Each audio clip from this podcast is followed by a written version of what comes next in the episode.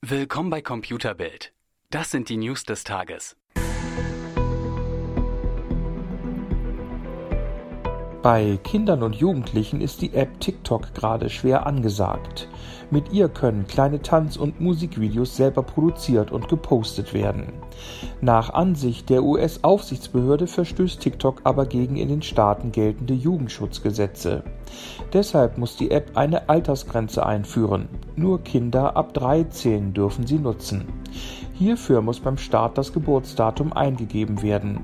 Die Sperre lässt sich aber einfach umgehen, indem man einfach ein früheres Datum nennt. Auch in Deutschland darf TikTok offiziell erst ab 13 verwendet werden.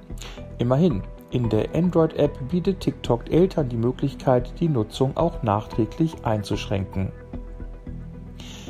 Bei eBay kündigen sich große Veränderungen an.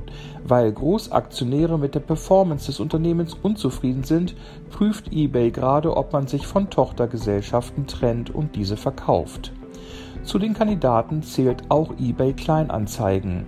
Der überaus erfolgreiche Online-Flohmarkt wird von Analysten derzeit mit rund 12 Milliarden US-Dollar bewertet. Auch der Ticketshop StubHub steht zur Disposition. Der könnte bis zu 4,5 Milliarden Dollar in die eBay-Kassen spülen. Amazon plant offenbar eine massive Expansion in den stationären Handel. Das Unternehmen betreibt in den USA bereits mit Whole Foods eine Lebensmittelkette.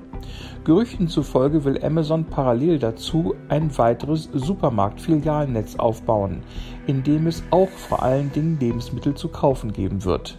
Diese sollen allerdings günstiger zu haben sein als bei Whole Foods. Für dieses Ziel plant Amazon, regionale Supermärkte zu übernehmen. Tesla will mehr Gewinn machen und mehr Autos verkaufen. Deshalb senkt der Hersteller die Verkaufspreise für die Modelle S und X um bis zu 10.000 Euro.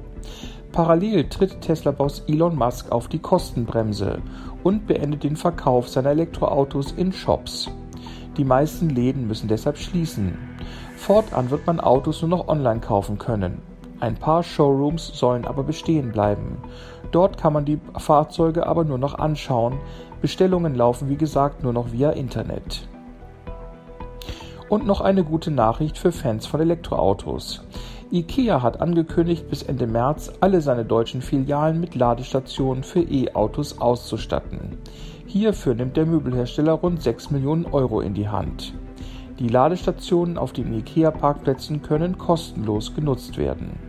Zu den Filialen, die bis Ende März noch Ladesäulen bekommen, gehören Braunschweig, Bremen, Chemnitz, Dresden, Essen, Großburg-Wedel, Hanau, Hannover, Koblenz, München-Eching, Oldenburg, Osnabrück, Siegen und Saarlouis. Mehr auf computerbild.de, Europas Nummer 1 in Sachen Technik.